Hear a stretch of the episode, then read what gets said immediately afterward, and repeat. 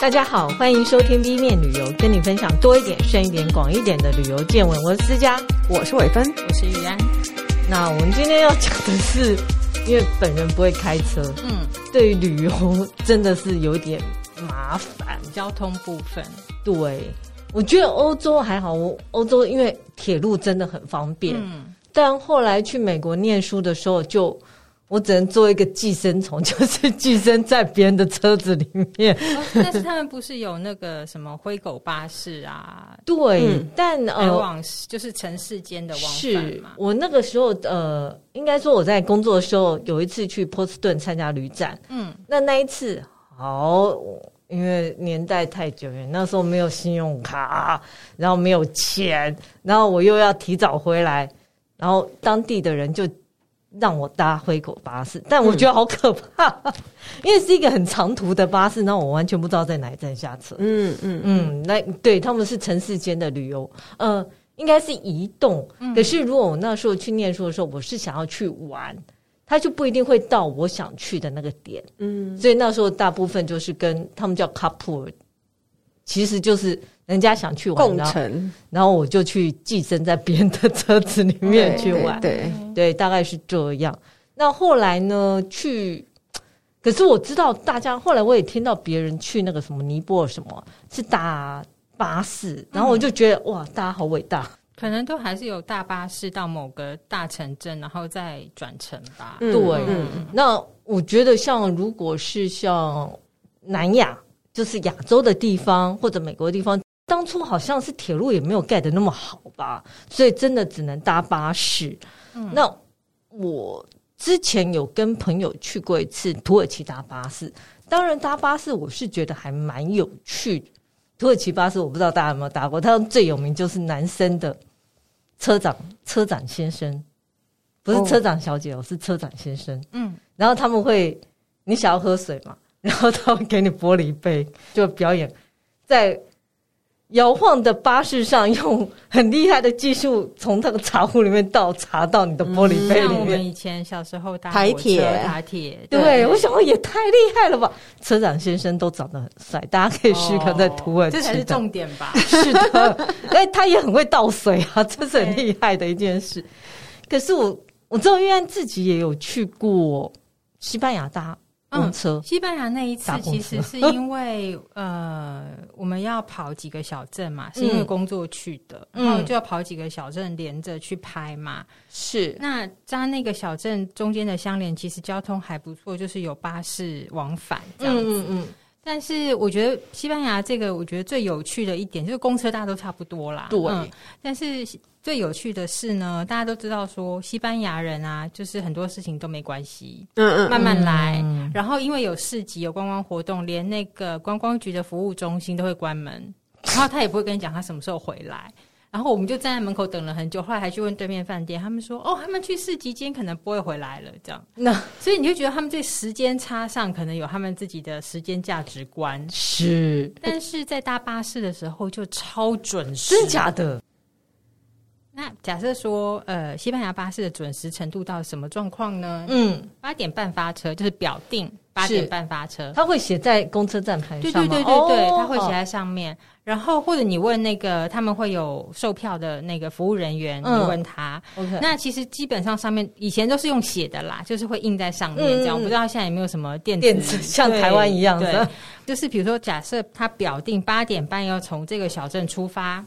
那他八点二十五分车子就会滑进来了哦，然后三十分准准司机坐上来门一关就走，也有点可怕。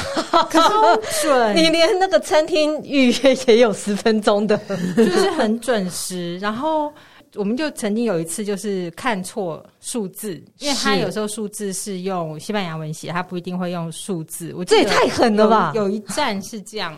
那可能我们听错或看错，嗯、然后就晚了半个小时，那当然就没有车嘛。是对，然后就上去那个公车问说：“那时候当然要学会最基本是到哪里哦，对对对对，是。然后全车的阿嬷就开始很激动的要告诉你，不是这一台车，可是谁听得懂？就是听不懂，他 应该把你推下去。哎，好惊讶哦！因为那个西班牙人是以那种生活悠闲为闻名的嘛，那我印象中觉得说他们并不是那么说。这么完全准时，那个比较像我们刻板印象里面的德国人这样子。嗯、但是他们的巴士真的非常准时。可是我也觉得很可怕，要是大家表不准怎么办呢？为什么不把表调准？对，我其实我，我在搭公车，我就有那种焦虑症，像哎，我会不会我的表跟他的表？是不一样的时间，搭交通工具早到总比迟到。对对，要早到。嗯、对，这个观念很正确。而且我我自己后来呃，其实因为虽然在欧洲大部分坐火车，但在坐公车的时候，我自己就会很怕下错站哦，因为你自己完全不知道要在哪一呃，应该你自己知道，但。你也看不出来，连在台湾坐公车我都很害怕。对啊，因为公车它就是呃，通常停的站也比较多，但是有时候还不停呢、欸，我也不能用算的。但其实以前那没办法啦，因为我们就是有时候车子过站就过站，你又没有，你只能看地图去对，但是或是拜托司机叫你。对。那现在因为 Google 很方便，你只要定好，就是你是搭这个巴士，它其实到哪一站它是会看得出来，是看得出来的。嗯嗯，对，所以其实现在真的科技的发达是帮助旅游旅游很多。对，所以我呃，我以前啊，我以前搭呃，如果在外国搭公车，或者像之前在美国搭过灰狗巴士，嗯，我事实上我都会跟司机打声招呼。对，然后就像玉安讲那个。阿妈们都会很激动，因为他们都看得出来你是外国人，所以如果有人在那一站下车，他就会说：“来来来，我带你下车。”嗯，对，我觉得。嗯这时候，身为一个弱小的女生是很有用的。不是，你要先求救哦，对对对，就他们会觉得我需要帮助你，因为你是外国人。拜托，就是因为我不知道，对，我不熟悉，请你告诉我。而且，我发现大部分司机也会比较特别注意一下你这个外国人，会会会。嗯，你如果有事，就上车就表明身份的话，就怕你不好意思，你不表明，其实。他们也不知道他该帮你，也那他也不知道你要在哪一站下。是啊，不是所有人都像加拿大人过度热心，会来帮你踩那个真的吗？下车键，对他们会。然后我踩下车键，因为那时候那条路我已经常常搭，几乎每天搭。然后那个外国人可能没见过我或什么，我不知道。他就是很很积极的跑过来跟我用，而且还用。肢体语言告诉我说，你要踩这个才可以下车，嗯、然后我就跟他笑一笑，用英文回他说，我下一站才下车。他们是用踩的，哦，我们都是用按的。但是那个很久以前哦哦哦，OK，嗯、对啊，所以哦哦，忘了讲，今天主题就是讲巴士旅游。好，重点来了。对对对，就是因为如果你不会开车，像我一样不会开车，我也不会骑脚踏车，我也不会骑摩托车。所以我只能靠大众交通工具。那靠大众交通工具，除了我觉得最安心当然是火车，因为它每一站都停嘛，嗯、你就很清楚。然后其他你就只能靠巴士，但巴士就是心人的因素很多，然后心里会很不安心。那除了像刚刚讲的说你提早到嘛，嗯，然后另外一个就是你呃要记得跟司机讲说你要在哪一站下，毕竟或者你写下来也好，如果你念不出来的话，对对对。然后另外一个就是费用，你要查清楚。我之前在哪里搭，我就手摊开来让司机自己挑钱，嗯、但司机显然觉得有点生气。哦，你浪费了他的时间。对，然后他还挑挑挑，然后越挑越不耐烦，所以最好事先先查好价钱。对、嗯，然后有些是上车可以给钱吗？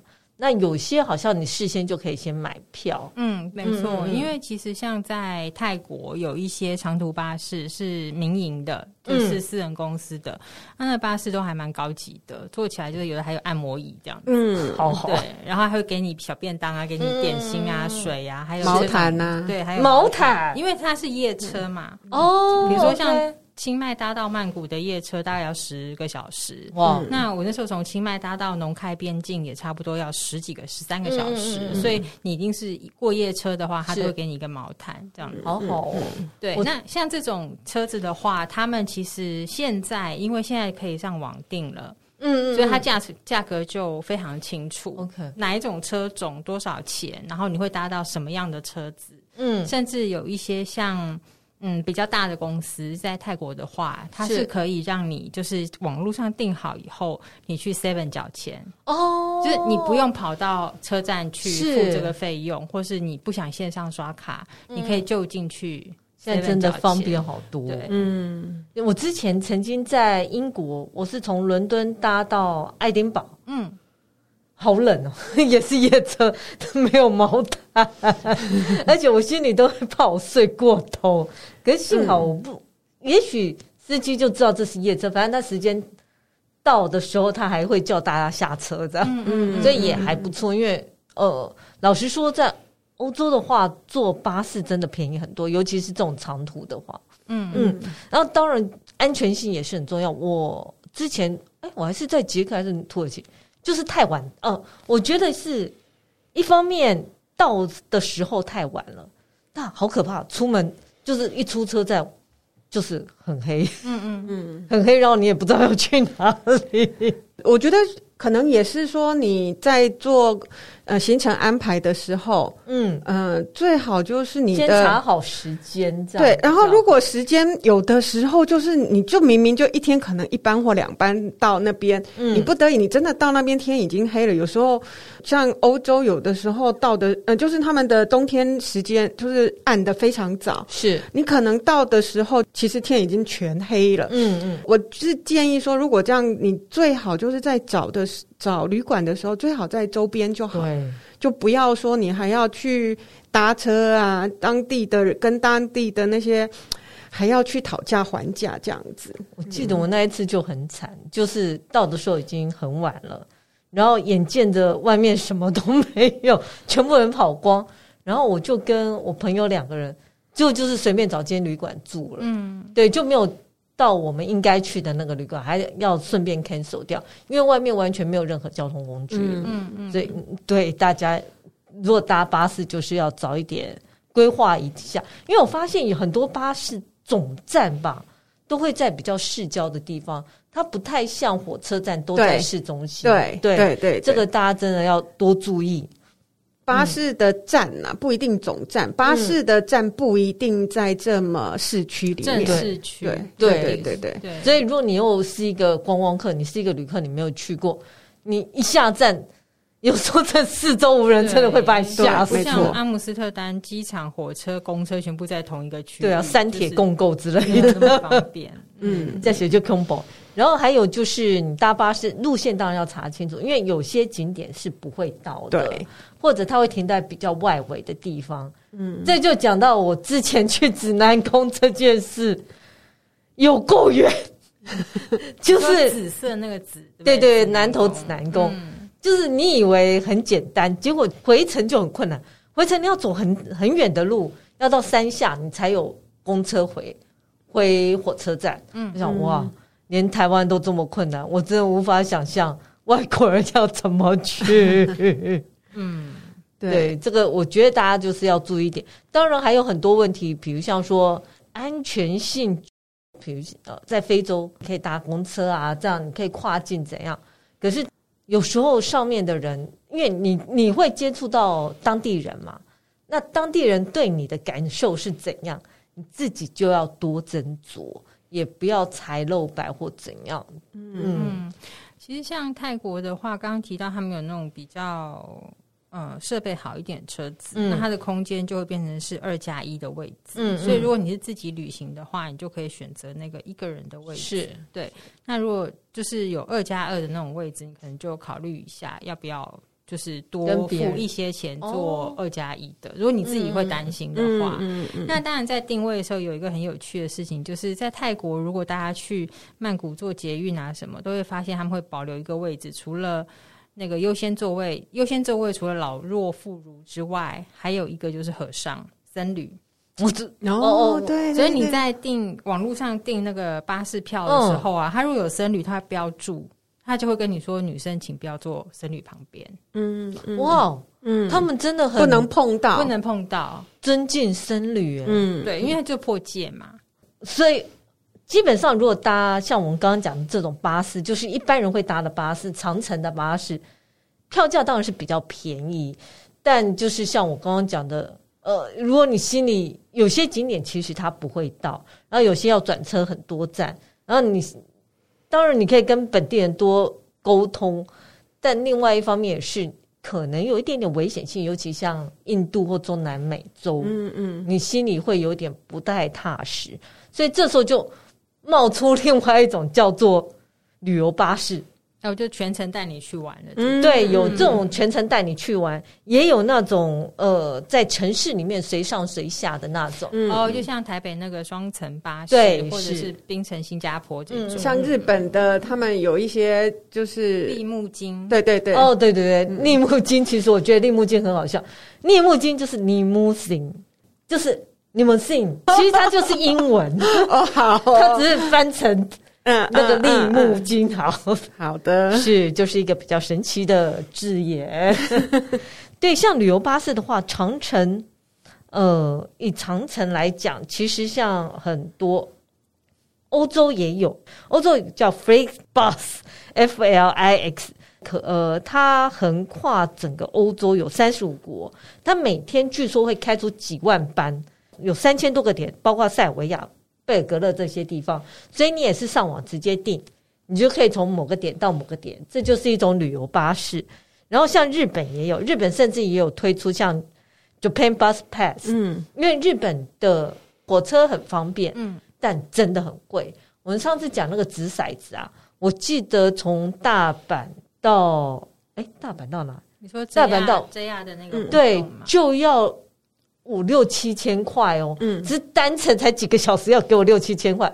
如果你受不了的话，你就搭巴士。当然，巴士可能你要花的时间比较长。像刚刚我们也有讲说，你搭那个巴士的时间一定要抓的比较松，嗯，因为它每一站都停，你也不知道上下车要有多少人，嗯，所以时间要比较松，然后也会比较浪费时间嘛。如果你很急的要去你的景点的话，就会。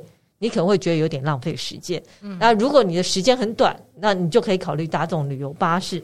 日本有一个叫 Japan Bus Pass，在你购买后两个月内，你可以选择你喜欢的点，然后它分三天、五天跟七天，然后反正你就是去买这个 pass，可能它一个月内你选三天可以搭巴士，或者一个月内选五天搭巴士，这是一个比较便宜的方式。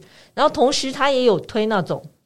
比如像最近在推合掌村，嗯，他有推 one day tour 的这种，我觉得这也是很方便，大家可以多试试。嗯，对，对于旅客来讲，我觉得是方便一点的。然后另外一种，就像刚刚玉安讲那种短程的，就随上随下，嗯，一天好几班。台湾其实有台湾好行啊，对。可是台湾好行，我自己试过一次，我觉得他下车的点其实没有那么好。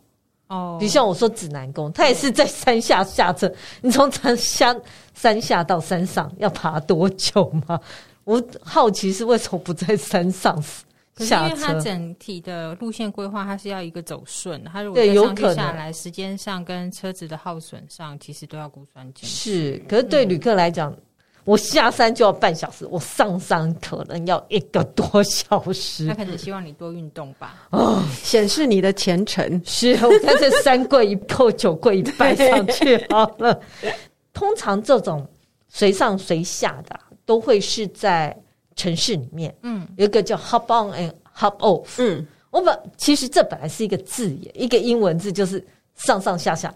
可最后，你如果在网络上查这个字眼，它已经变成一家巴士公司了。Oh, OK，然后就是双层的红色巴士。对对对，最早是在伦敦，嗯嗯，可后来我觉得它就不断的扩展。对，现在有一百多个城市都有这样的巴士。嗯，呃，就是双层的红色巴士。嗯哼，而它有一致的规定，就是它车上会有多国语音的导览。嗯。然后也会放城市的地图，嗯哼，其实里面本来包括台北，嗯，但后来没有了，哦，我不知道是倒了还是因为最近疫情的关系，就先暂时停止营业。Okay, 我记得之前新加坡还推过那种，就是你过境的话，如果你时间比较长，嗯，它好像还可以，呃，用一个很优惠或是送你的一个这个观光巴士的游程，是。就是你还可以进去。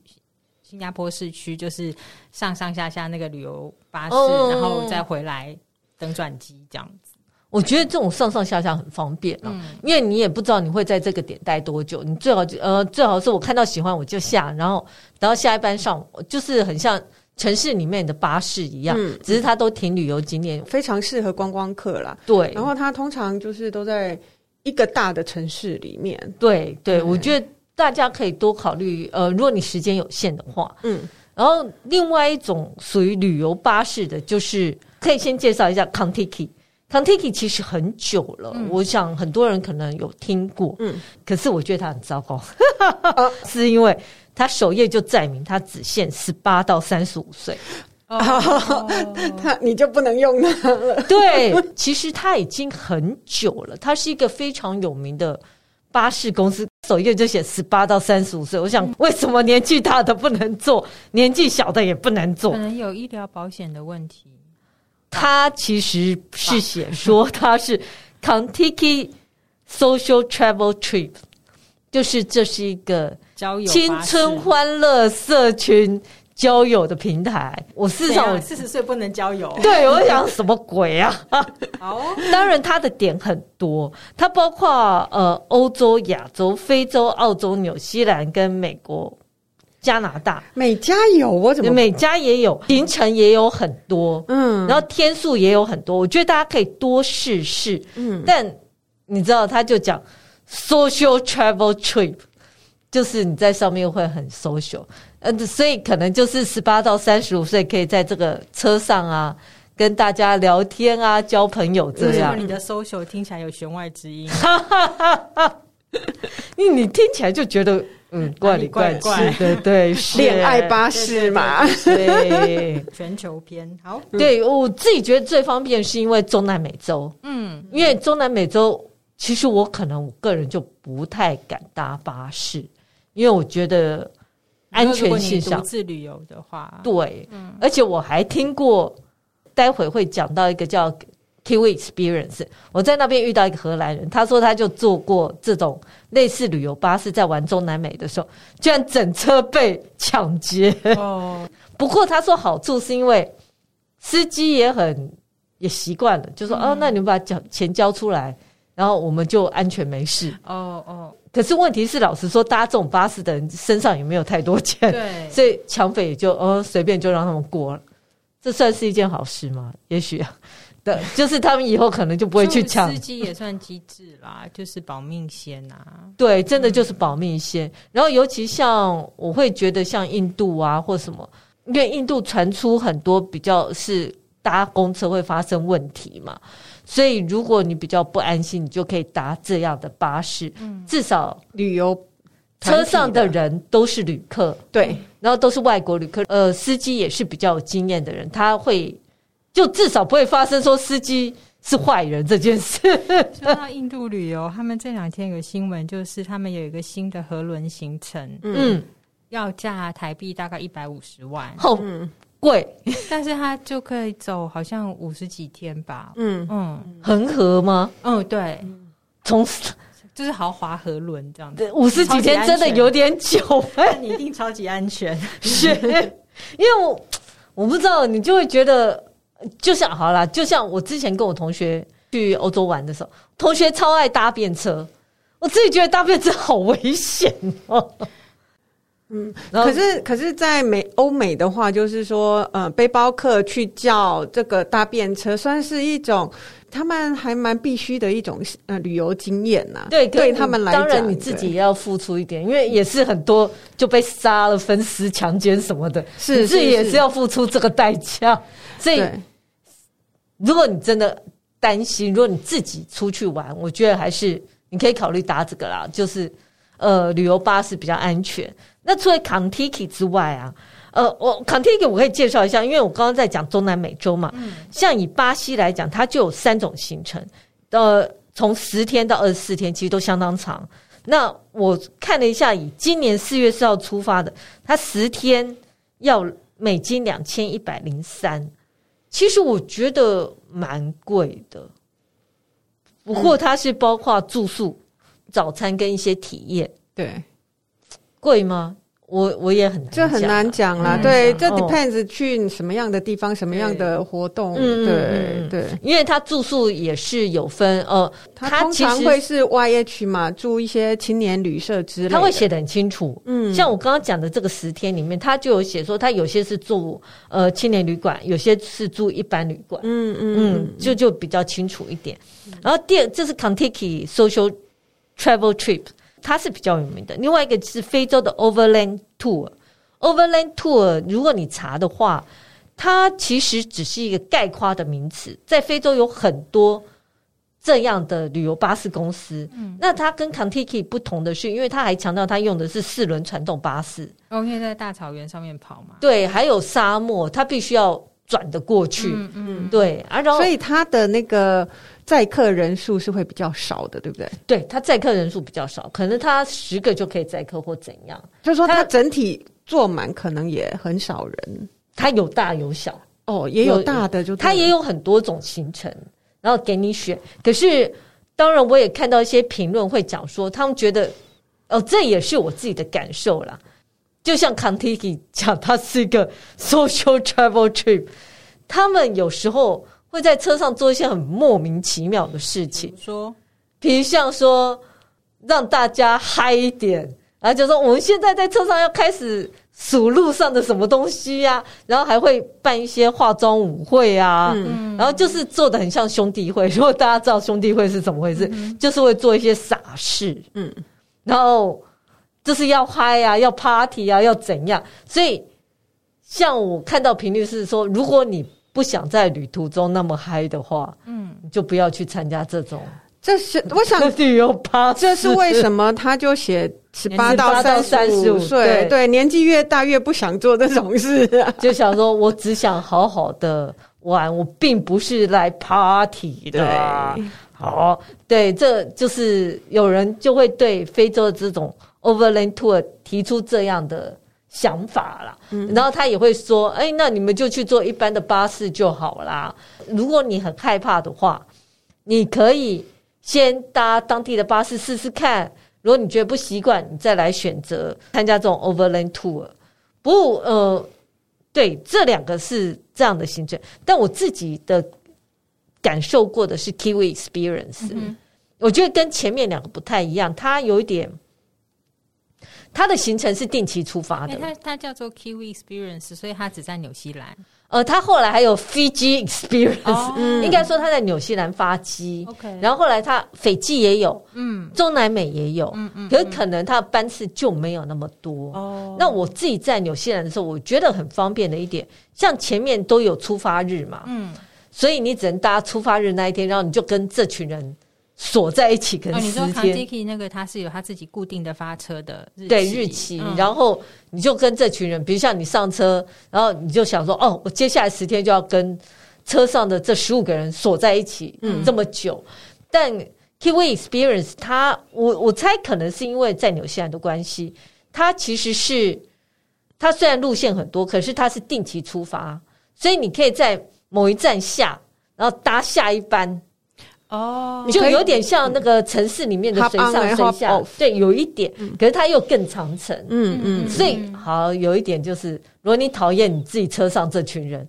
你就下车搭下一班，那所以他会给你一个票券证明，表示你买过他的这个行程。然后你搭下一班的时候，你必须要出示这个证明。对，对，是是。嗯、然后反正他有固定停的点嘛，然后你就出示，然后就可以上。嗯、然后虽然呃，他也跟这种呃旅游巴士有点像，就是司机通常也兼导游。嗯，对，他也会跟大家讲讲解一下景点或怎样。然后你要安排，他可以帮你安排住宿。可是那时候我们是住其他地方，他也会把你载到你住的地方去。哦，那蛮好的。对，就他，你可以不用买他的住宿。我觉得他就是非常弹性，你不用买他的住宿、嗯、啊，你你，然后或者你需要他安排，他也可以帮你安排。但你也还是保有你比较自由弹性的行程，就是你不用跟那群人绑在一起。是的，嗯。然后当然我也经历过惊人的化妆舞会，我讲哈。为什么要做这件事？然后就飘走，他也不会想理你。嗯嗯。然后当然司机也是，就是不断的处于嗨的状况中。但我觉得你也不用太担心。如果英文不太好的话，因为我在那里的时候啊，我遇到一对就是聋哑人士，嗯，虽然是外国人，可是他完全听不见，对。然后他是完全用笔写的跟司机沟通。那我就想说，如果聋哑人士都可以坐这样的巴士，那听不懂英文算什么呢？嗯、他连话都没听见，嗯、所以你就可以直接坐在上。反正因为他很清楚的告诉你，我每一天会在哪一站下，而且司机因为他已经是等于是这是一个小小的旅行团，他会负责你的安全，然后会告诉你这一站是我们在哪里下，然后你就跟着下，嗯、跟着上，这样就好了。我觉得是方便很。多的，嗯嗯嗯，所以呢，我觉得呃，对，如果你年纪超过三十五岁，这种应该是说对于。呃，独自旅游、个人旅游的话是蛮方便的，对对，因为安全呐、啊，然后时间其实也省很多。尤其当你要离开城市的时候，去一些景点，对，尤其像那个呃，纽西兰又是以户户外的景点比较多，那那种长城蛮多都是、哦、真的很长，对，都是在山里水边的这样子的，然后他帮你串起一条旅游路线，其实是还蛮方便的。我那时候就是。这样串来串去，串来，我居然我在纽西兰待了一个月，嗯、就是全部都是坐这 Kiwi Experience，我觉得很方便。嗯、然后另外一点是，你在车上会，你知道我们那时候就像伟芬讲，纽西兰很大嘛，我那个车子居然开到山的一半，居然抛锚，那怎么办？哦、司机自己去求救，我们就待在车上，我觉得这也是很安心的，因为。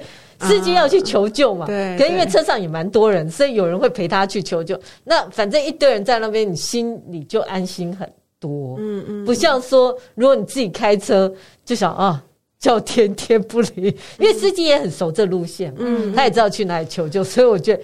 就是一方面保有弹性，一方面又有旅行团的便利，这是一个还蛮好的旅游方式。说巴士搭巴士的时候，就是难免会有这种状况，嗯、就是车子抛锚啊，或者是遇到塞车，尤其是有一些要进到大城市的时候，对，所以那个塞车的时间自己也要稍微预估一下。嗯嗯嗯，嗯。然后当然，呃，我觉得费用方面整体算下来，也许会比火车便宜一点点。嗯，因为火车，我觉得火车真的是。他们说火车是独占试试验，因为毕竟铁道铺设要花钱。嗯、对对，所以如果你很在意时间的话，也许你就去搭火车。可是如果你没有火车这个选项，你可以考虑一些旅游巴士。嗯，但如果胆子大一点的话，或者在一些比较安全，比如像日本或什么地方，你就可以考虑搭当地人的巴士。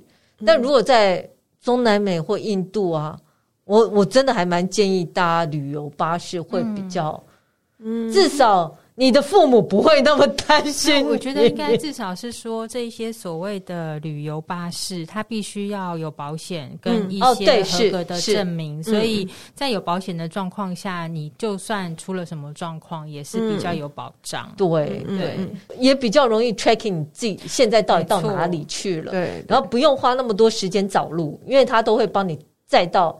该看的景点那边去，嗯，所以大家可以考虑看看，然后试着，如果你跟我一样不会开车、不会骑脚踏车、不会骑摩托车，试着做做看，嗯，然后跨出第一步啊。对，还有这种旅游巴士的话，司机通常他应对的都是外国人，对，所以他知道怎么样给你意见，嗯，或者说帮助你。可是如果是一般当地的。巴士司机的话，他只会告诉你这一站要下，可能他连英文都不能通。嗯、对，假设你不会当地语言的话，嗯、那这个是会相对困扰的问题。对对对，是，大家就勇敢一点，跨出第一步吧。好哦，是，加油！今年是旅游元年，出发吧。